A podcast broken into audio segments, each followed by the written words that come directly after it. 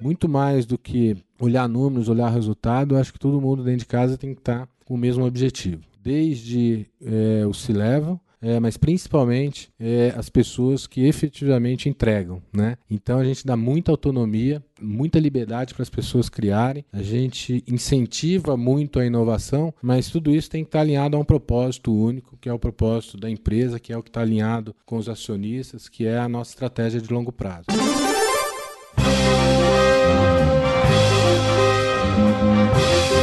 Eu sou Paulo Silveira. Eu sou o Rodrigo Dantas. E esse é o Like a Voz.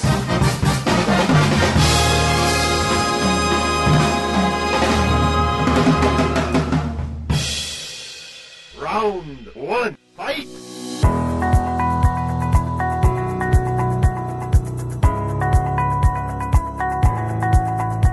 Eldes Matius é diretor-geral do Telecine e é o boss de hoje.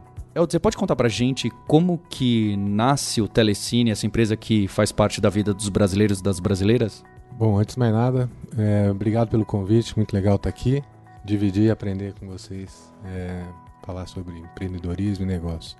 Bom, o Telecine nasceu há 20 anos como uma programadora de TV a cabo, quer dizer, Telecine, a origem do Telecine sempre foi disponibilizar conteúdo de cinema para as operadoras de TV a cabo. Quem que funda? Quem são as empresas que estão por trás dele? Telecine, Telecine é uma joint venture entre o Grupo Globo, pela Globosat, e grandes estúdios de Hollywood, é, MGM, Fox, Paramount, Universal. E eu queria entender, Eldes, como que fica esse esse modelo de captação, modelo de negócio lá atrás, então. Então imagina 20 anos atrás, é, quem é que paga pelos filmes de Telecine e como que a MGM ou algum outro estúdio recebe esse dinheiro? Onde que entra o dinheiro e como que você remunera as pessoas que produziram ou que têm os direitos desses filmes? Legal. É, Telecine, como toda e qualquer empresa que programa é, conteúdo para TV a cabo, ele é remunerado é, pelas, pelo, pelas assinaturas de TV que o usuário faz. Então, é, desde a origem, isso não mudou nos últimos 25 anos, desde a origem, é, o Telecine faz parte da grade de programação das TVs é, e tanto o, o Telecine como o Megapix, que também é uma empresa do grupo, é remunerado por uma parcela das mensalidades que os usuários pagam pela TV a cabo. Então, é, aquela, aquela mensalidade que você paga pela TV a cabo é distribuída por todos os canais é, que fazem parte da grade de programação. Começam com os canais básicos, quem tem só canais básicos tem acesso ao Megapix. É, e o Telecine, por ser um canal premium, você assina é, ao adquirir pacotes mais premiums das operadoras de TV. Então é como se fosse um revenue share é, entre as operadoras de TV a cabo e as programadoras. Então, da mensalidade que você paga, um pedaço vai para a Globo News, um pedaço vai para o Sport TV, um pedaço vai para o Megapix.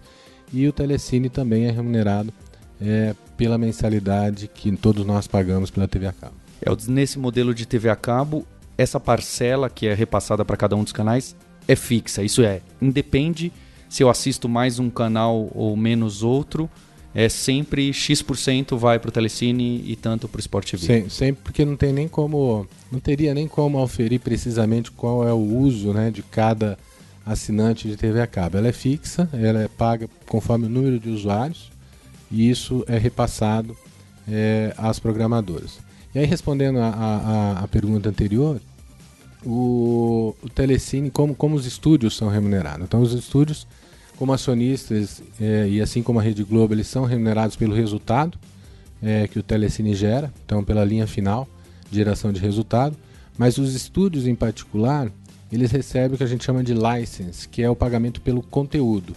Né? E eles recebem um percentual da receita é, que o Telecine gera é destinado a remunerar os estúdios pelo conteúdo que eles disponibilizam para a gente. E isso negociação caso a caso. Então, um filme que é um blockbuster, que é considerado, vai entrar com um determinado peso ou como que fica esse tipo de cálculo? Depende. Quer dizer, se, se for conteúdo é, dos quatro estúdios que são nossos sócios, eles entram no que a gente chama de, de do, do deal que a gente tem com os estúdios. Os estúdios são remunerados por um percentual da receita, né?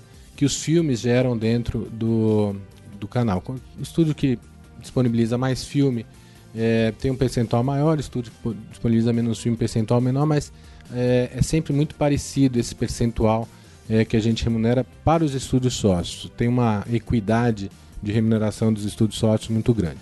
Agora, a gente também adquire conteúdo de outros estúdios, né? como Sony, como Disney, como Warner.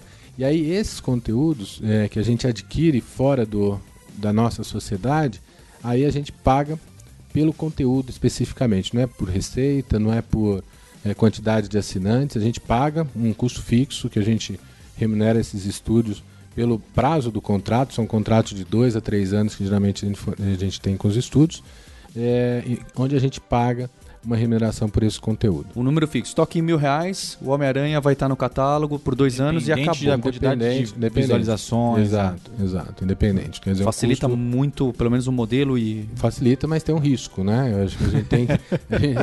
que não, não, não são mil reais, são é. alguns milhões de reais que a gente paga é, para ter esse conteúdo aqui dentro de casa. Homem-Aranha não tem risco. Ah, não, Homem-Aranha não, Homem-Aranha tem muito público. Mas é, é caro, é bem caro. Curioso ter falado do Megapix, porque eu sou, eu sou usuário do Megapix, ele, ele tem um... É, são produtos diferentes, né? Ele tem filmes mais antigos, é isso? Isso. O, o Megapix é um canal mais básico, né? Ele nasceu da necessidade de disponibilizar conteúdo de cinema para aqueles pacotes que são mais básicos nas operadoras de TV. Então, o Megapix ele, ele não tem é, filmes mais recentes como tem o Telecine, é, mas tem é, filmes muito bons de qualidade, mas que já estão é, é, rodando na, nessas grades de programação há pelo menos dois anos, né? Então o filme já, o filme, é, o canal, a, a, vida do filme, né? Como ela funciona? O filme vai para o cinema, depois o filme é disponibilizado para aluguel e aí depois o filme começa a entrar nas janelas que a gente chama de Pay One, que são todos os é, canais é, até então de TV que pagam pela, pelo filme mais recente. Esse Pay One geralmente dura um ano. E aí ele vai para Pay 2, que é o segundo ano do filme, que alguns canais é, também disponibilizam Pay 2, e depois de passar pelo cinema, pelo aluguel, pelo Pay 1 e Pay 2, é que ele vai para a TV aberta. O Megapix ele entra num pedaço do Pay 2 e um pedaço da TV aberta. Então os filmes que estão disponibilizados pelo Megapix eles já, já rodaram há pelo menos dois anos. Mas são filmes de excelente qualidade. São filmes é, como né, é, é, Homem-Aranha, os primeiros Homem-Aranha passam no Megapix, os primeiros é, filmes de Tarantino passam no Megapix também. A qualidade é tão boa, eles só não são tão recentes. É quem gosta muito de filme, quando passa no Megapix e passa, tem esse tipo de filme passando, você citou aqui Homem-Aranha Tarantino. Exato. É, o cara tem que parar de fazer tudo que ele tá fazendo e vou assistir aqui. Vou fazer alguma coisa assistindo isso. Né? Exatamente. Né? É, é, o canal mais, esse... mais popular né, que é. a gente tem. Esse modelo, esse modelo que a indústria acabou formando de é, cinema, aluguel, pay one, pay, pay two, aí de alguma forma, isso é bem de, delimitado? Tem datas e, e fixas esse formato? Ou dependendo do filme, o pay one estica mais tempo? E quem define isso é por filme, por estúdio? É, ele, ele, ele não é claramente definido, né? Ele depende sim do estúdio, depende sim do filme. Não tem filmes que duram mais na janela de cinema, tem filmes que duram mais. Mas de uma maneira geral, né, a gente generaliza dessa forma, quer dizer, é cinema, o espaço dele de cinema, que pode variar de um a três meses, dependendo do, do sucesso do filme. Depois a disponibilização para o aluguel, que são mais três meses. Então o filme até seis meses eles chegam, eles ficam nessas janelas. E aí depois eles começam a ser programados em, em canais premium de TV, como é o Telecine, né, que aí duram mais um ano e podem continuar no Telecine é, por tempo indeterminado, depende do acordo que a gente tem com aquele conteúdo, mas a partir de um ano ele passa, ele começa a ser disponibilizado nessa janela Pay 2, que são os canais é, mais básicos de TV. Olha, eu, é, vocês estão numa indústria que passou por uma transformação digital realmente muito grande, né? 25 anos de empresa. Antes da internet existia já a Telecine, é, o modelo atual é o modelo que você enxerga para o futuro? O que vocês estão olhando nessa, nessa mudança que aconteceu nos últimos 10 anos da, da indústria? Né? Essa é uma pergunta bem, bem complexa. Né? Eu acho que, como toda e qualquer empresa de conteúdo e entretenimento, a indústria foi disruptada pela tecnologia de streaming em geral, em particular pela Netflix, que é, é, veio com um novo modelo de negócio e entrou principalmente lá fora há, há quase há mais de 10 anos, começou a entrar de uma outra forma na casa das pessoas. Qual é essa outra forma? É por IP, né? por, pela internet. Como toda indústria que é disruptada, o intermediário, que é o programador, que, é o, que é o operador de TV, foi bypassado. e aí o conteúdo começou a chegar diretamente entre o, o, provedor de conteúdo e o consumidor. Então essa foi a grande mudança que aconteceu nos últimos 10 anos é, na indústria. O Brasil começou a, a, a ganhar massa crítica o modelo de streaming há dois, três anos, quer dizer, também é, muito por conta da, da entrada da Netflix e o sucesso que a Netflix está tendo aqui no Brasil. Vocês já estão olhando a entrada no streaming? Como é que, como é que o Telecine se vê nessa, nessa nova fase? Assim? Legal. O Telecine ele ele está olhando sim. É, Grupo Globo, né, já, já começou um, uma estratégia de movimentação para disponibilização de conteúdo pelos meios digitais. E esse, inclusive, foi um dos motivos da minha vinda para o Telecine. Me trouxeram para cá justamente para promover essa mudança. Mudança de, de, Não é nem mudança, né? Mas a criação de um novo negócio, uma nova linha de negócio para o Telecine, que é a disponibilização do nosso conteúdo via streaming. Então, há seis meses, é, desde o início desse ano, a gente lançou a nossa plataforma para o usuário final. Então, qualquer usuário hoje no Brasil que queira ter acesso ao Telecine não precisa ter TV a cabo. Ele assina diretamente o Telecine pela internet e assiste o Telecine pela internet. Agora, super importante, o usuário da TV a cabo, que é o nosso grande consumidor, também tem acesso ao streaming, que é o que a gente chama de catch-up. Então, todo mundo que tem a TV a cabo e tem o Telecine tem direito ao uso gratuito da nossa plataforma de streaming. Isso já há, há, um ano, desde que a gente lançou a nossa plataforma. Então, são os dois modelos. A gente tenta atender tanto ao público de TV a cabo, oferecendo esse conteúdo on demand pela internet. Então, você entra no Telecine, é, acessa com a sua chave de operador ali e tem acesso todo, ao todo o conteúdo on demand, mas aquele que não tem a TV a cabo, que não, ou não tem o Telecine no seu pacote de TV, também pode acessar diretamente. Quer dizer, esse, é, esse é o modelo são dois modelos de negócio diferentes, mas com o mesmo propósito que é levar cinema para as pessoas. Né? E esse modelo é bacana porque se por algum motivo ele fizer churn no modelo de assinatura de TV, ele já está habituado Exatamente. a usar o streaming do Telecine Exato. e tem um trigger para assinar. Exato, eles são complementares. Né? Claro que tem gente que vai é, é, sair da TV a cabo que prefere conteúdos de streaming. A gente vê um movimento pequeno ainda, mas algumas pessoas já estão fazendo, principalmente aquele jovem que está saindo da casa dos pais, que já se habituou ao streaming, é, ele, ele já não assina mais TV a cabo. Mas, de novo, né, tem coisas que né, o conteúdo ao vivo, o conteúdo de esportes, sempre vai ser importante ter TV a cabo. Então a gente atende a esses dois públicos. Esse, esse é o modelo são complementares. E o que a gente quer com isso não é competir pelo usuário da TV a cabo. Esse é o principal. De novo, ainda esse movimento é muito pequeno ainda de pessoas e, gente, e vai continuar sendo, porque a TV a cabo tem um grande valor. Mas é complementar. Eu quero, eu quero chegar naquele público é, onde a TV a cabo não está. Ou pelo menos os nossos canais não estão. Por quê? Porque pode ser caro, pode ser, ou pode não fazer mais sentido como para muita gente não faz mais sentido assistir filme em canal linear. Então, para muita gente prefere ainda assistir filme é, no canal linear, mas muita gente prefere assistir on demand. Por isso que eu chamo de canais complementares. O Telecine é um só, né? O, o conteúdo é um só, o, o, hub de cinema, que é como a gente vem se posicionando, é um só, mas a gente tem as opções de assistir no, na, na TV a cabo, direto pela internet na sua Smart TV, no celular, no, no tablet, esse é o propósito. E Eldes, pensando no desafio do streaming em relação a, aos produtos e o que oferece, eu, eu vejo algumas diversas plataformas disputando lá fora, tem muito disso, e tem uma intersecção de catálogo muito grande. Algumas empresas vão pelo, poxa, vou criar o meu próprio catálogo, criar minhas produções, outra tenta pegar canais pequenos, né? Tem até uma interessante lá só de documentários europeus, não é? Para tentar nichar. Qual que é a estratégia do Telecine? Como que você enxerga isso de, poxa, mas o filme que eu vou ter aqui também vai ter em outra plataforma de streaming. Onde que vai estar tá a diferenciação para não cair numa guerra apenas de preço? Se a gente sabe como está, ninguém sabe como vai chegar. Lá fora, é, essa guerra ela não é de preço, é pelo conteúdo principalmente. Todo mundo quer ter um conteúdo exclusivo, premium. Esse é um dos grandes motivos pelo qual a Netflix começou a, a fazer suas próprias produções, porque os estúdios, né, que antes disponibilizavam conteúdo para Netflix, agora estão tendo seus, suas próprias plataformas de streaming é, e disponibilizando diretamente ao consumidor.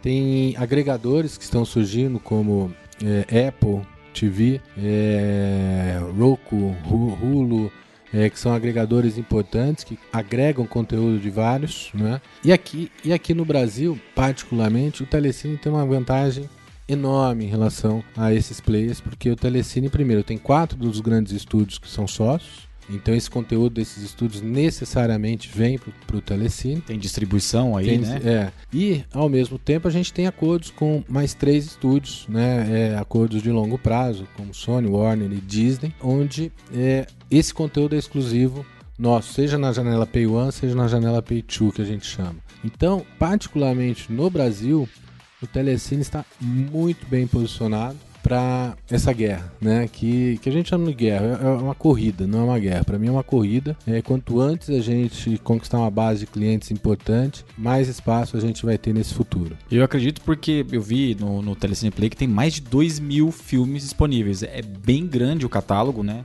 Até uma, uma pergunta que a gente tem, como é que funciona esse catálogo do Telecine Play, desse novo modelo?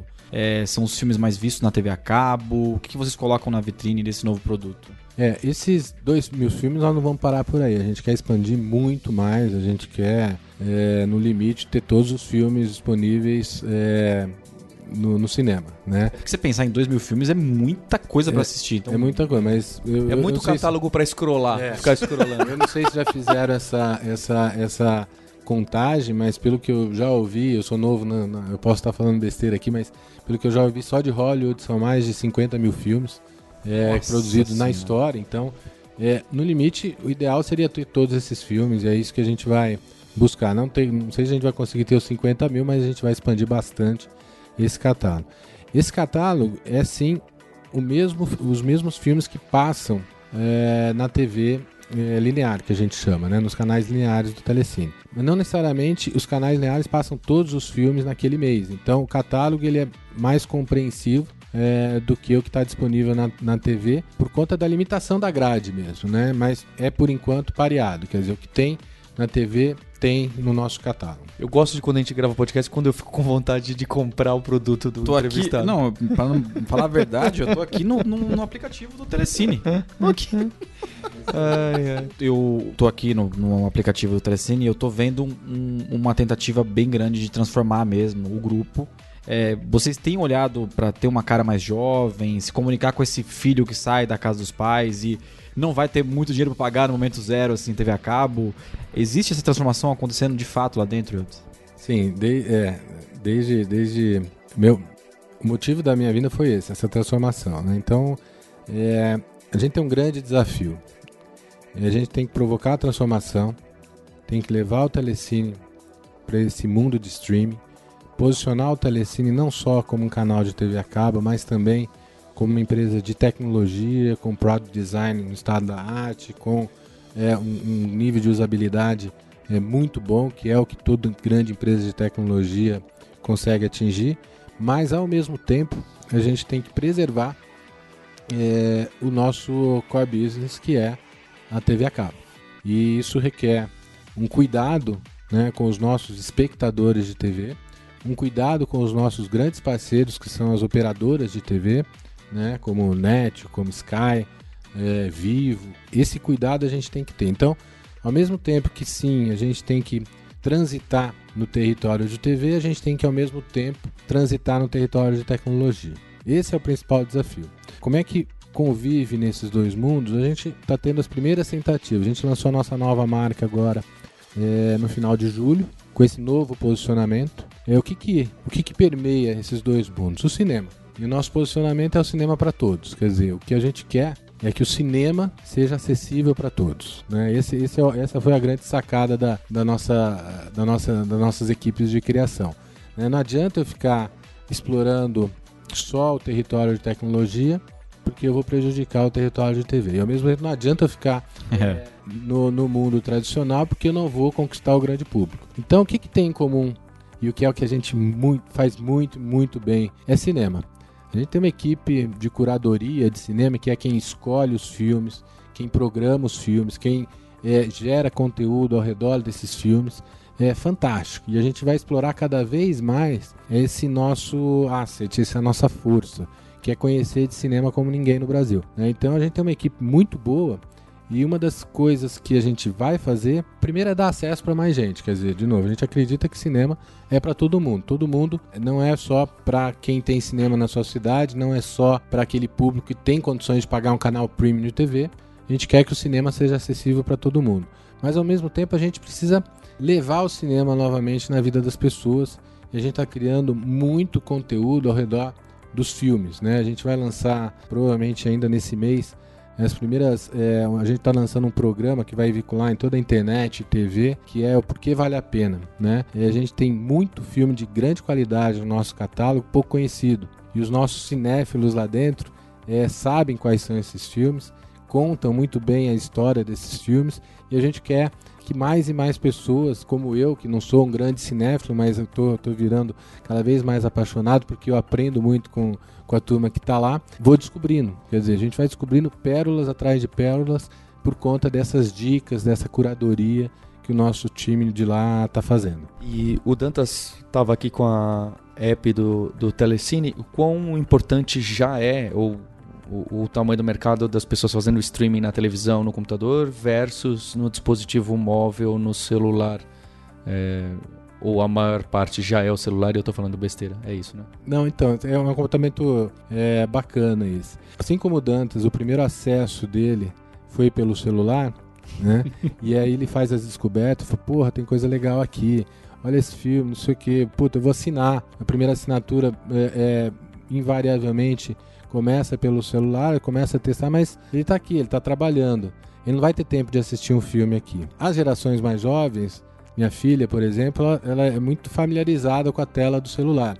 Então ela assiste sim filmes longos pelo celular. A gente que é mais velho, eu, eu prefiro a Smart TV. Eu prefiro uma TV grande é, na sala, com companhia, para assistir é, séries e filmes. Então, muito comumente, a maior, maior entrada é, dos nossos usuários é por dispositivos mobile, mas o maior, maior consumo é por Smart TV. Que é exa exatamente esse, esse, comportamento. Você faz as descobertas, coloca na lista ali de é, na sua wish list e aí você vai assistir depois em casa à noite com a sua família. É legal entender um pouco desse comportamento do usuário. Lá em casa também cada pessoa assiste de um jeito diferente. E agora, qual que é o tamanho desse novo negócio que vocês estão inseridos, Eldes? Olha, o, o Telecine já é acessado por um milhão e meio de pessoas é, no Brasil. Caramba. É um crescimento assustador. Você dizer, diz um milhão e meio no streaming? No streaming.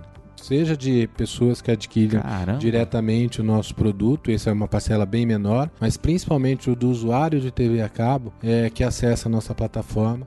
É, a, o grau de adesão é muito grande. Mostra que tem fit total e o produto Não, já... hoje em é dia a marca é forte, né? A marca é forte, a marca é sinônimo de cinema. Eu acho que esse foi um, um grande asset que foi construído aqui no Brasil em torno da marca Telecine. Todo mundo respeita muito a marca como o lugar do cinema, né? Mas a forma de se consumir, principalmente filmes e séries, está cada vez menos no linear e cada vez mais é, você no controle, né? Você é, iniciando a hora que você quer, você pausando quando você quer, você colocando, não gostando, indo pro, pulando para o próximo filme. É, então esse comportamento, né, digital que nós já é, é, temos no nosso dia a dia é o que leva essa, essa curva de adesão exponencial que a gente tem.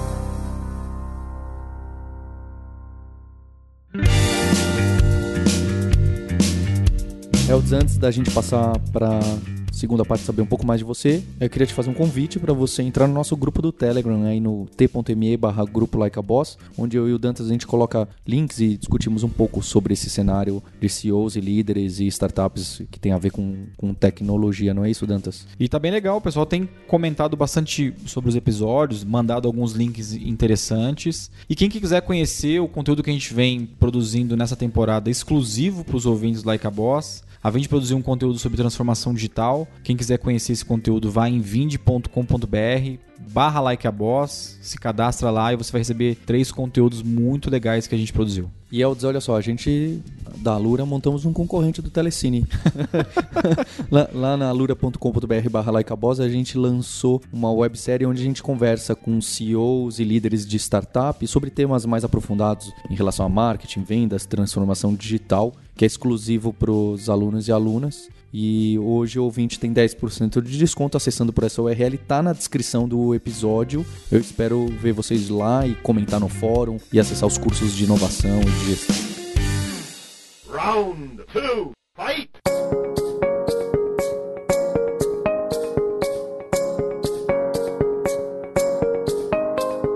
É, a segunda parte a gente quer saber um pouco mais sobre você, qual que é o seu histórico.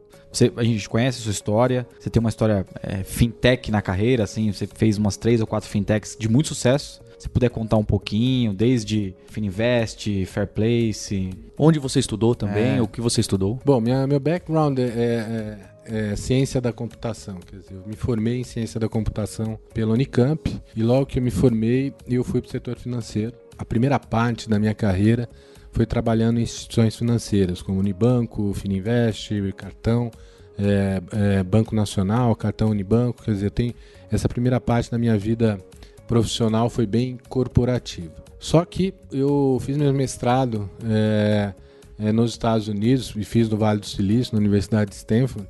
E lá eu, eu tomei contato, um contato muito grande com o empreendedorismo. O Isso- mestrado, perdão, o mestrado em computação. Não, não, mestrado em business mesmo. Em- Mestrado em business é, na Universidade de Stanford. E aí, é, tomei contato, é, primeiro, né? Você vivia no Vale do Silício, foi lá em 2002, 2003, onde a internet estava tava, é, tava sofrendo aquela. Primeiro, o, o primeiro.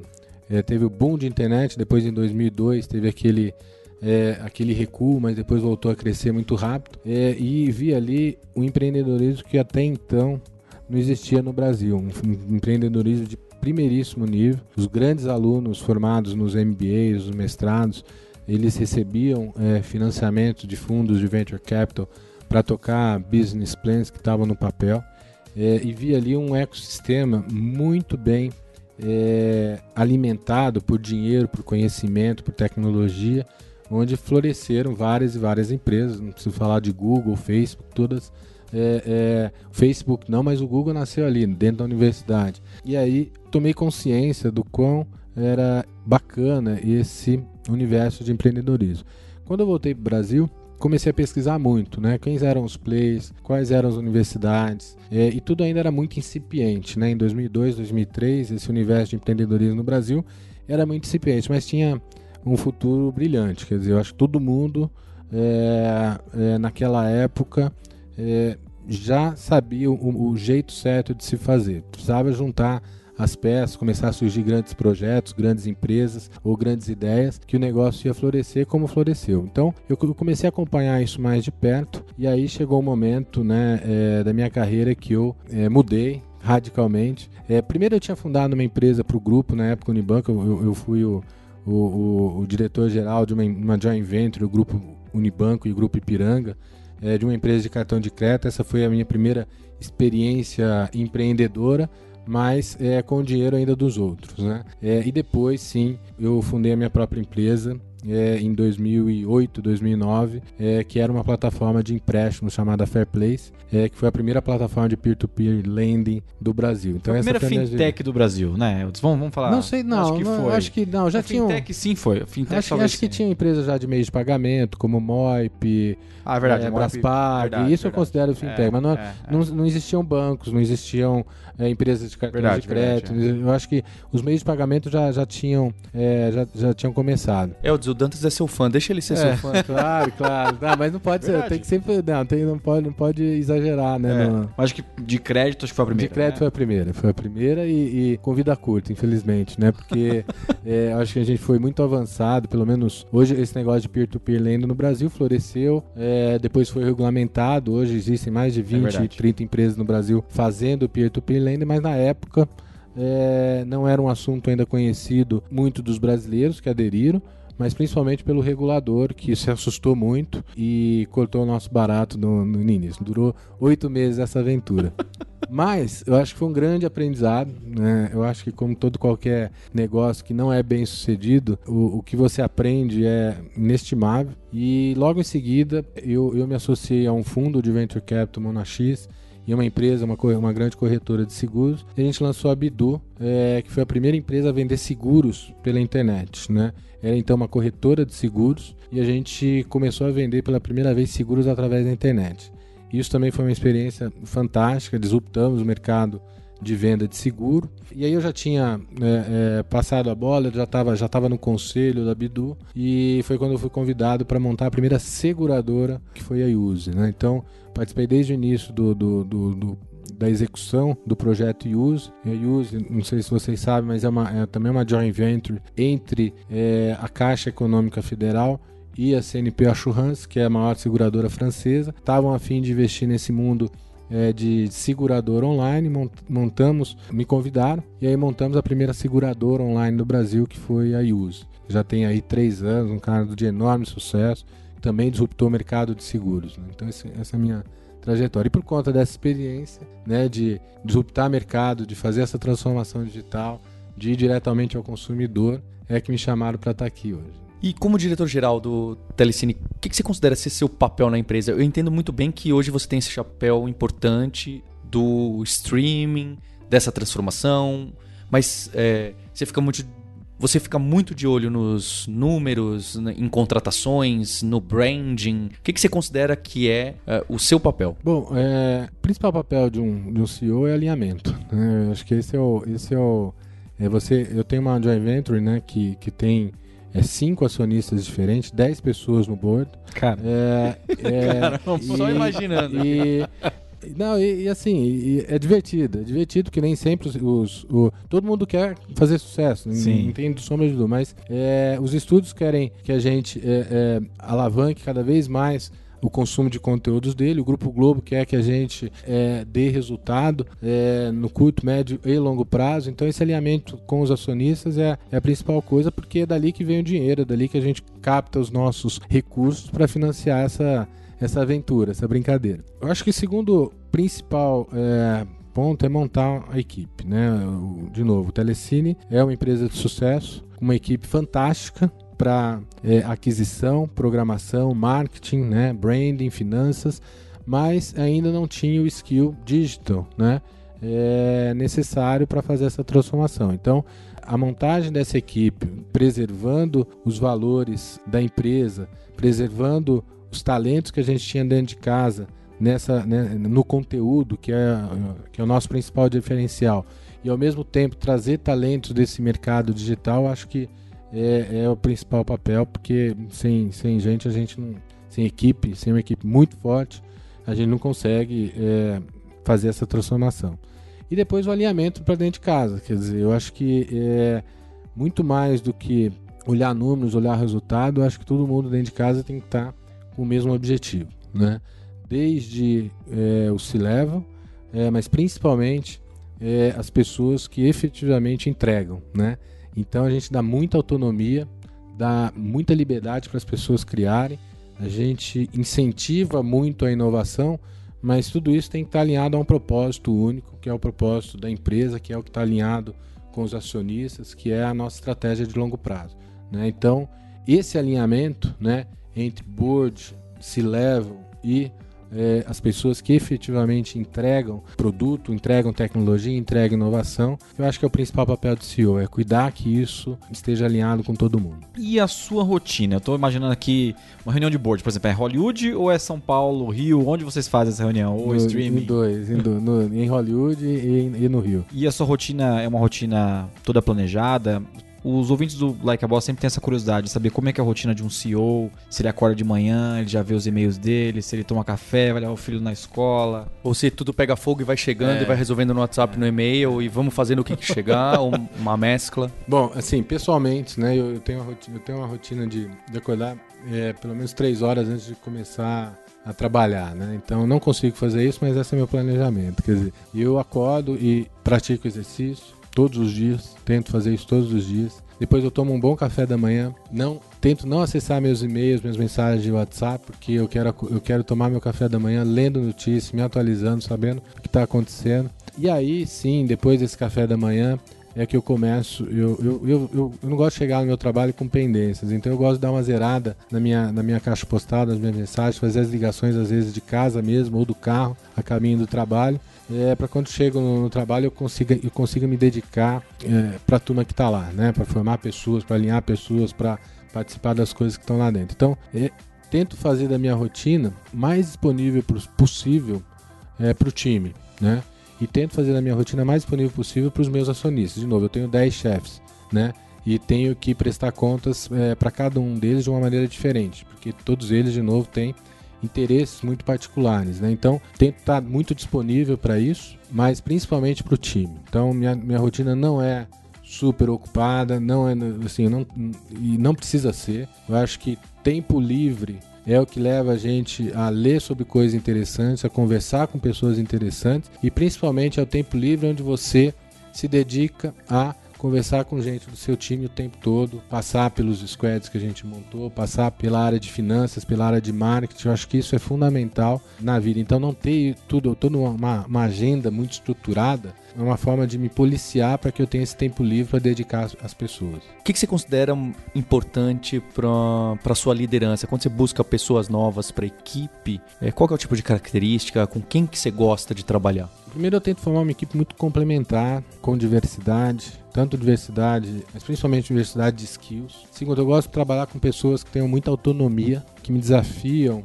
o tempo todo a pensar coisas diferentes, não, não seguem aquilo que eu falo, desafiam aquilo que eu falo, que contestam aquilo que eu falo, porque é dessa interação que a gente sempre consegue achar o um melhor caminho. E segundo, eu gosto de pessoas, de novo, muito independentes e autônomas, que get the, get the jobs done, entendeu? Cara, resolve isso. Cara, eu preciso caminhar para ter esse produto é, puta, até, até dezembro, senão a gente tá fudido. E, cara, é só isso que eu preciso falar. não preciso depois fazer follow, não preciso me dedicar a acompanhar se ela tá indo bem, se ela não tá conseguindo. Fala comigo se você tiver dificuldade, né? E, eu, e eu, como eu sou uma pessoa muito aberta, né? De, de não, não aberta, mas disponível, né? Eu acabo sempre participando porque elas sempre vão me envolvendo. É isso que eu gosto. Eu, eu gosto de ser envolvido e não ser a pessoa é, que vai determinar aquilo que precisa ser feito. Eu falo, cara, a gente precisa atingir um objetivo, tanto em tecnologia quanto em produto, quanto em marketing. Por exemplo, esse trabalho de, de rebranding que a gente fez. Fala, cara, a gente precisa chegar lá. Né? Como que a gente tira o nosso território de marca daqui e chega lá? Cara, Trabalho belíssimo da, da, da diretoria de marketing todo. Trabalhou, se empenhou, entregou um, um resultado fantástico que a gente teve. É, com, a, com, a, minha participação foi mínima, foi só ouvindo para praticamente, né? Isso que é legal, né? Isso ter ter pessoas independentes, autônomas que se comprometem em entregar resultado e não tarefas. Acho que isso é, essas são as pessoas que eu gosto de trabalhar. Queria agradecer. Elton foi excelente aqui muito a conversa. Bom, agradecer em especial sua vinda direta do Rio de Janeiro para isso. A gente ficou bem impressionado. Me parece, se vocês estão buscando esse posicionamento e tal, e vêm até aqui para conversar com a gente, é, eu diria que é um bom no... sinal. É o e, e, e, pra gente também, né? Que é, parece que estamos fazendo algo exatamente, direito. Aqui. Exatamente. Cara, não é, não é esforço nenhum, pelo contrário, é um prazer estar aqui. Eu aprendo muito com vocês. Essa nova jornada do Telecine, de ser uma empresa de streaming, é uma jornada super empreendedora, né? A gente é uma startup nesse mundo de streaming, a gente tem concorrentes fortíssimos, né, gigantes que, que competem a nível global e, e a gente precisa estar tá inserido nesse ambiente de empreendedorismo, de soluções inovadoras, de criatividade, que é onde vocês estão. Acho que essa troca para mim é, é muito bacana, só tenho a aprender. Obrigado. Bacana, em Dantas, essa, essa conversa. Legal o Telecine ter chegado até a gente. Muito legal. E legal também porque é uma, uma marca que também fez parte da nossa história, né? Como é, eu sou um, um, cinéfilo, assim como o Mercado Livre fez parte da, da transformação digital que algumas pessoas viveram, né? Adolescência para adulto, foi bem legal. Bem, a gente está deixando os links aí para o pessoal participar do nosso grupo do Telegram, do grupo Like a Boss, é só buscar, relembrar do conteúdo exclusivo da Vind, que também está no link, da websérie que a gente tem lá na Lura, que está ficando cada vez mais rica, saiu o terceiro episódio agora, e a gente já está pensando em produzir um conteúdo focado para quem quer entender mais de venture capital, de startup, e acho que eu a fazer a chamada importante para o pessoal do distrito que tem apoiado a gente nessa temporada. Quem quiser conhecer um pouco mais o distrito, vai em distrito.me Lá tem todo tipo de conteúdo é, sobre inovação, é, sobre transformação digital e sobre basicamente o como que é o ambiente de uma startup. Eles têm feito bastante reporte, pesquisa. Eu tenho acompanhado diariamente o que eles têm produzido. Então a gente se vê na próxima semana.